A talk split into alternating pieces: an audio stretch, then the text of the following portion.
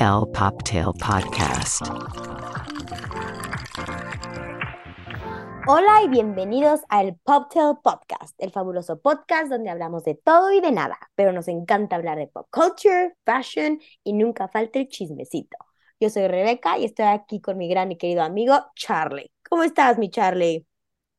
Hola, hola, mi Rebe, estoy súper, súper feliz en este que se ha convertido en mi momento favorito de la semana, sin duda, que es estar aquí contigo grabando. Y vamos a darle porque creo que tenemos mucho chisme. Demasiado, correcto. No, hombre, cada vez estamos con todo, igual yo feliz de estar aquí cada, contigo cada semana. Y pues empecemos la bolita, ¿no? ¿Qué onda de chisme, Charlie?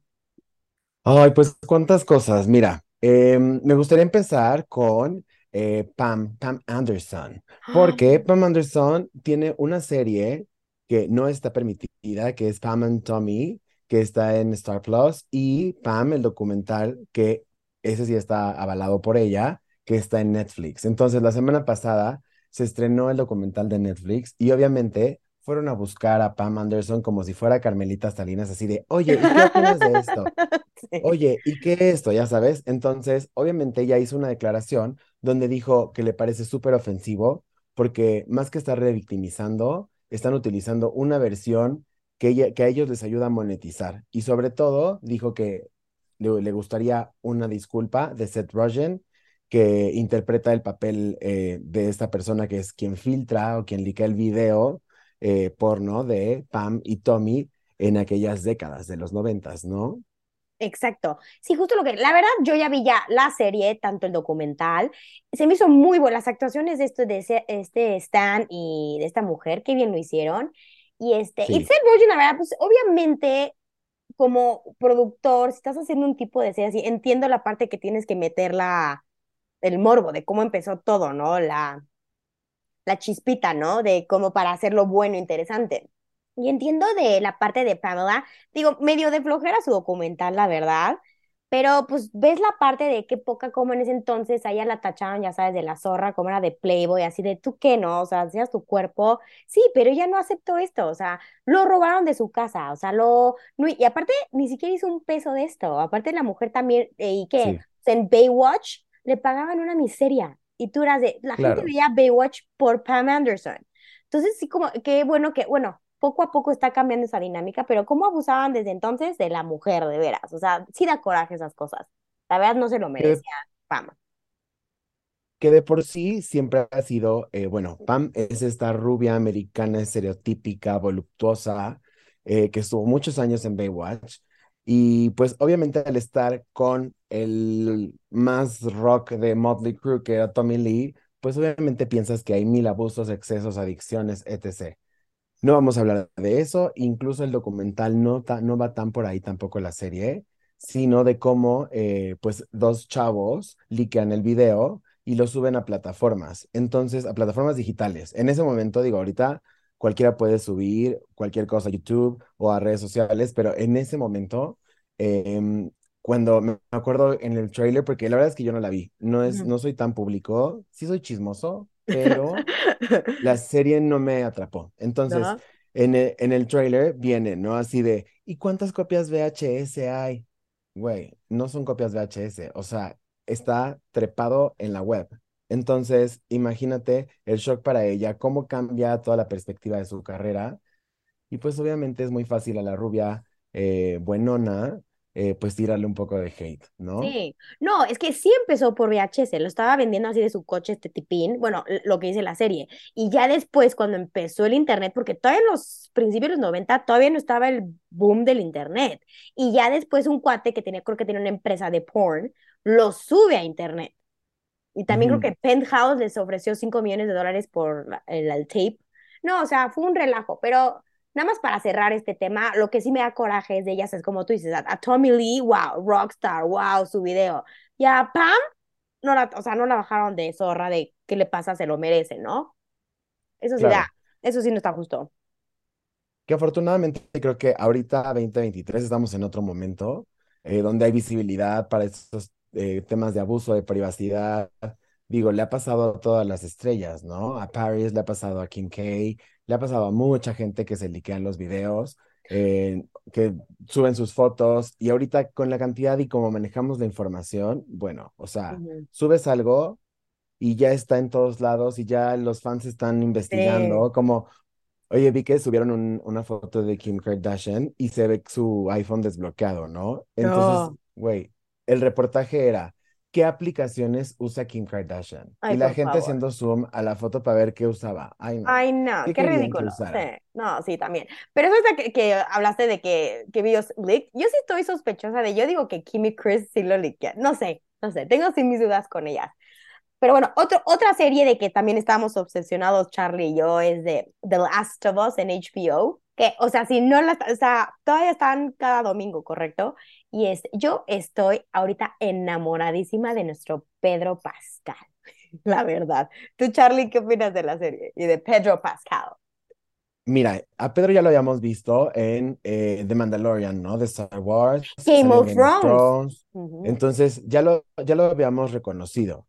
Squire le hace un, un como publi reportaje en 2019, ¿eh? donde saca bastantes looks y habla de la moda, pero ahorita es una locura. O sea, Pedro Pascal es nuestro Superman postapocalíptico y Ay, queremos que nos sí. salve ya. Aparte, siento que no es como una guapura normal, ¿no? Es una No. guapura extraña, que es por donde nos hemos estado yendo ahorita. Ya se nos olvidaron los Kens y las Barbies para para buscar estos hombres como con un poco más de carácter, el ceño que tiene, la mirada que tiene él. Y La bueno, es actitud, su actitud, su... Es, es que Pedro Pascal es un mood. O sea, lo ves y te pone de buenas. O sea, uff, sí, me encanta. Ya vi que estás muy enamorada de Pedro Sí, Pascal. la verdad, Estoy sí. La verdad, ya quiero que sea domingo. Pero bueno, pues cerrando así en series, ahora regresemos un poco a los otros chismes que nos gustan. ¿Qué tal, mi Charlie, que ya por fin Gucci tiene a su nuevo director creativo, Sabato de Sarno? Ya sé, pero cuéntame más de dónde viene este hombre, qué va a hacer, qué esperamos de. Pues la verdad, sí tiene buen currículum. Creo que ya trabajó eh, en Dolce Gabbana, trabajó creo que en Prada. O sea, sí tiene casas buenas y creo que es un súper chavo y creo que todo mundo está hablando flores de él. Entonces, a ver qué pasa en esta nueva aventura de Gucci. Yo creo que le va a ir bien. Ojalá. Me encanta. Oye, también vi que eh, el comeback de Balenciaga, o sea, ¿por qué ¿Qué reapareció en nuestras vidas? Ya por fin salieron de la cueva. Pues sí, ya, pues ¿cuánto tiempo estuvieron encerraditos como que esperando que se calme la situación? Y pues la verdad, Valenciaga hace ropa divina.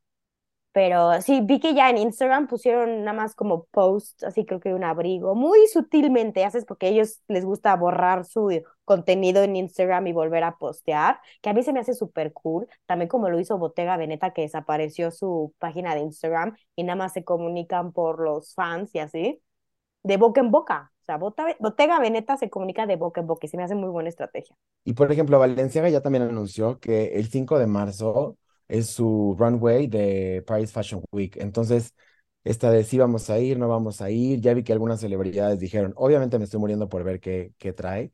Y es parte de la campaña de reposicionamiento que tienen después de el súper escándalo que tuvieron con la compañía de los niños, ¿no? Totalmente. Pues hay que esperar nuestras invitaciones, ¿no, Charlie? Ya cuando las tengamos nos decidimos qué onda, ¿no? A cuál vamos y a cuál no va. sí, me avisas nada más para pedir este, mis días en mi trabajo, Godín, ¿no? Obvio, claro. Pero igual también este List acaba de salir de que mm, Prada es la marca más hot del momento. ¿Qué opinas de eso, mi Charlie? Mira, yo siempre he sido un súper fan de esta casa italiana de moda y siempre ha propuesto, creo que me gusta demasiado, me gusta muchísimo. A mí Yo soy también. una persona, bueno, igual que tú, muy de full blacks y muy de eh, oversize y todo esto, entonces súper combina con, con mi estética de moda. Lo que sí vi que ahora, eh, esta semana, hicieron como popification de todo, ¿no? Entonces hicieron como estos mocasines, pero puffers y Sí, las bolsas, pero puffers. Y todo es ahora pachoncito, acolchonado. Eh, no sé si es como parte de la tendencia eh, que hemos visto que traen Bottega, que traen diferentes marcas como en el Pret-a-Porter, pero pues que Prada le esté entrando, creo que está Sí. cool y siempre tiene un grado de distinción que lo hace muy, muy, muy especial. Sí, como tú dices, mi Charlie, Prada sí está en mi top 5 marcas favoritas y aparte quiero ser mi Ucha Prada o quiero que sea mi tía ya urgentemente. Y desde que empezó con Ralph Simmons creo que ha sido una muy buen match, muy buena colaboración y Prada es Prada, perdónme, Prada es Prada.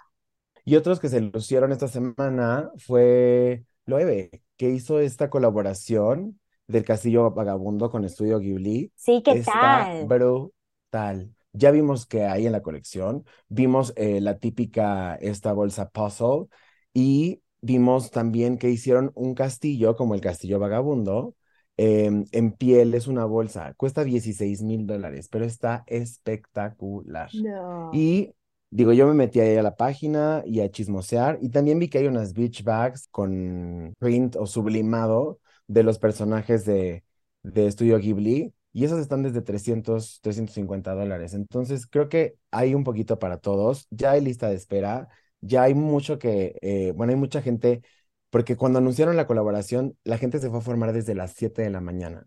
Imagínate cómo está todo eso, ¿no? Y Entonces, Charlie, ¿me estás piezas, diciendo que me vas a comprar una para mi cumpleaños que ya viene?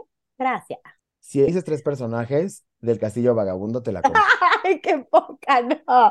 Así no, no, qué grosero. Y así me sirve, claro, ¿cuántas quieres? No, es que la verdad es que Estudio Ghibli, que aparte de hacer Totoro, el viaje de Chihiro y el Castillo Vagabundo, pues tiene un fandom muy especial, ¿no?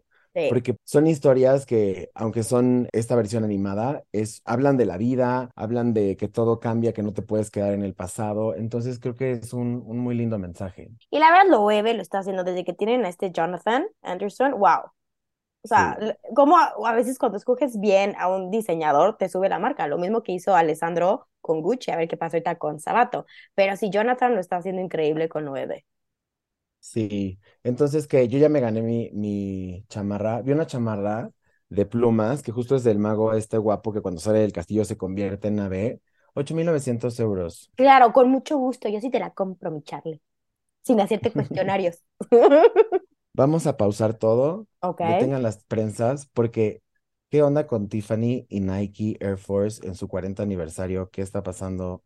Quiero Perdón, o sea, perdón, pero yo esperaba algo más elegante. O sea, perdón, pero se ve chafa. O sea, es Tiffany. Ya sé que ya la plaquita y lo que seas, pero ¿qué onda?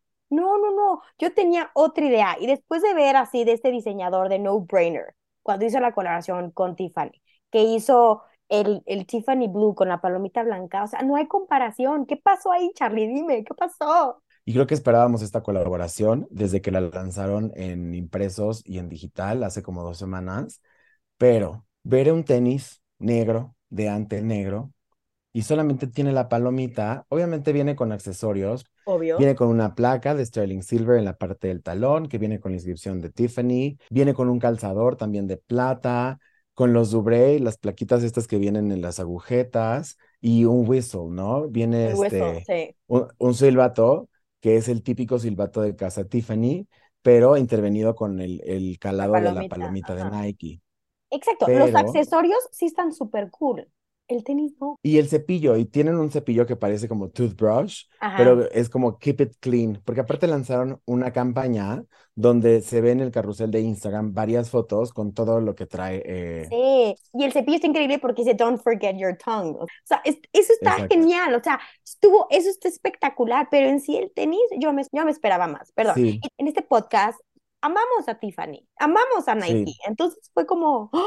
Fíjate que esta semana LeBron James usó una bomber jacket de la misma colaboración. sí, Entonces, a lo mejor vienen más piezas y nos hace sentido que sea un Bill Air Force negro con la paloma azul Tiffany, pero esta bomber jacket sí, 100% me la pondría. Los yo tenis también. también meten ahora a esto de inteligencia artificial Y meten así de Air Force, Tiffany Collaboration, no sé qué, y salen cosas increíbles. Tenis llenos de diamantes y cuando vimos el oficial fue como de, meh, Eh. Oye, y hablando de otra sí. colaboración, ¿qué opinas de tu mejor amiga Jenna Ortega, que ya está con un fashion deal y es la embajadora, nueva embajadora de Adidas? Pues mira, creo que es muy dentro del perfil de Adidas en cuanto a edad, en cuanto a como exposure que tiene.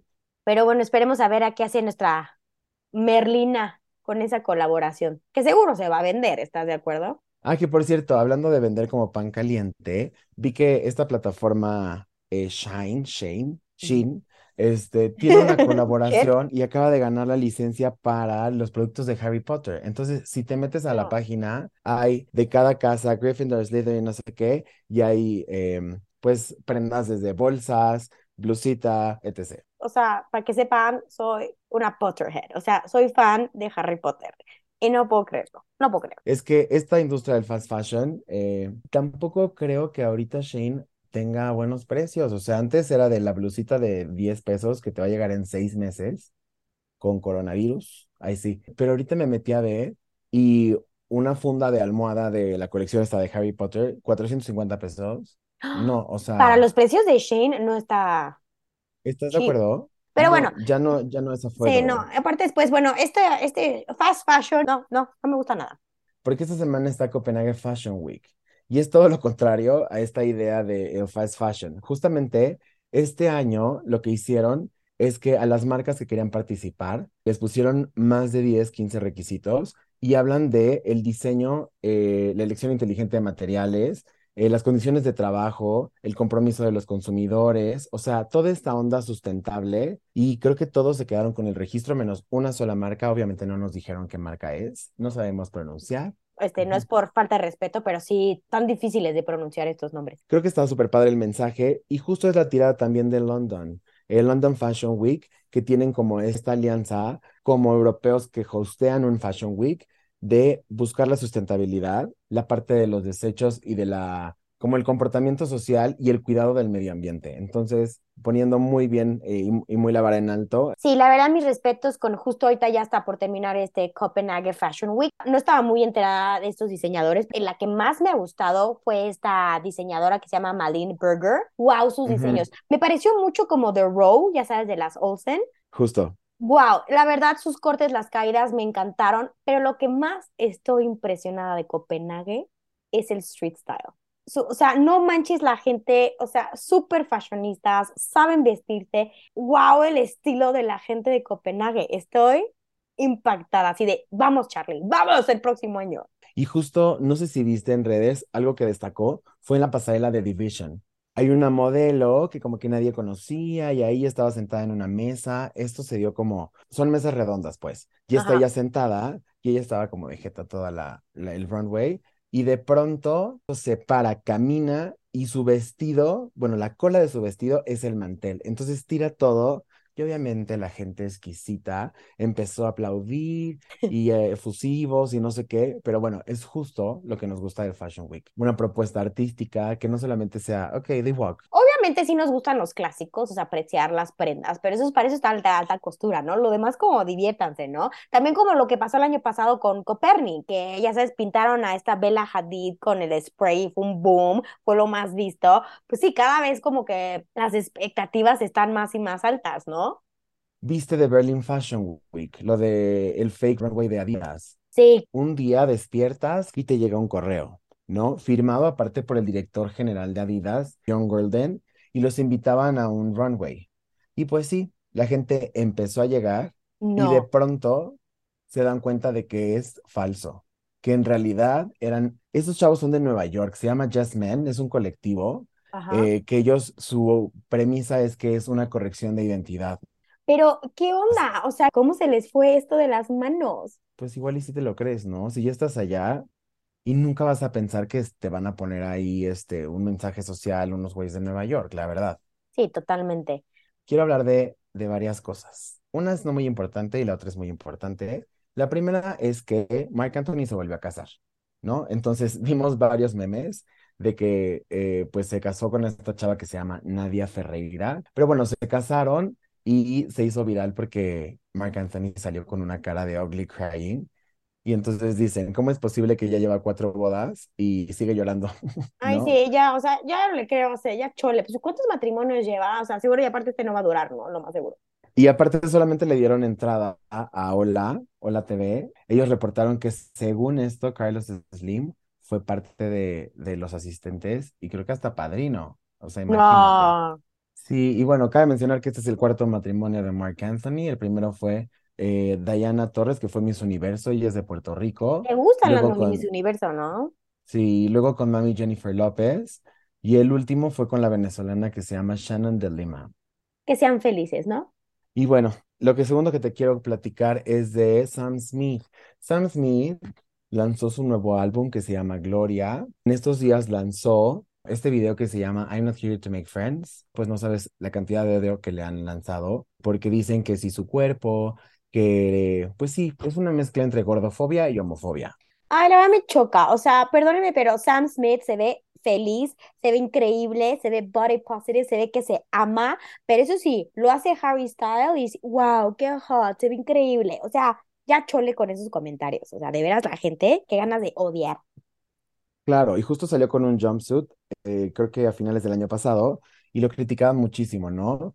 Era este como jumpsuit de lentejuelas, Ujú, y Harry Styles tiene uno muy similar y tiene unas fotos, y Harry Styles es súper hot, pero él no, pobre gordo. Eh, mándenlo sé. a terapia de conversión, mándenlo cómo se atreve a ponerse eso si no se ve bien. Yo creo que al final tú puedes hacer lo que se te dé la gana, tú Exacto. sabes el mensaje que quieres dar, y estoy seguro que a él también le ha costado trabajo y le ha, cos- le ha sido un proceso decir, güey, me voy a desnudar ante el mundo con mi cuerpo como es, llamándolo como es, ¿no? Entonces, Exacto, no hay ya, que o sea, quitarle mérito a eso. sí, ya chole con los haters, ya, o sea, ya. ¿Y mm, qué más te tengo de chismecito? ¿Cómo vamos a olvidar que ya nuestra querida Beyoncé anunció su World Tour? Tiene que estar en Así México ya. ¿no? No sé si va a estar y no sé si estamos listos. No sé, pero Porque luego, ¿qué, qué pasó con los boletos de Bad Bunny que se duplicaron y así? No lo sé, la verdad. ya sé, no sé, pero qué oso. Pero a ver, está, pero oye, ya, ya urgía un World Tour de nuestra Queen Bee, ¿no? Sí. ¿Sabes quién también se está dando el tour? Mm. Pues David Beckham, que estuvo en la Ciudad de México. Ay, ya sé, papito. Creo que publicó así de I love being in Mexico.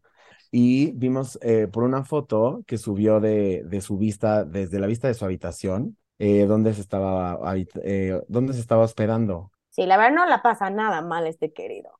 Oye, ¿qué tal? ¿Ya están No, bien listos para el Super Bowl? yo ya. ¿A quién le vas? Sí, la- yo creo que a, a- a Filadelfia. Lo que me dio tristeza es que no llegó Cincinnati porque el quarterback Joe Burrow está súper hot y la verdad sí saca unos outfits que... Pero sí, vamos a ver qué pasa en el Super Bowl. Pero estamos más emocionados por el halftime de Rihanna.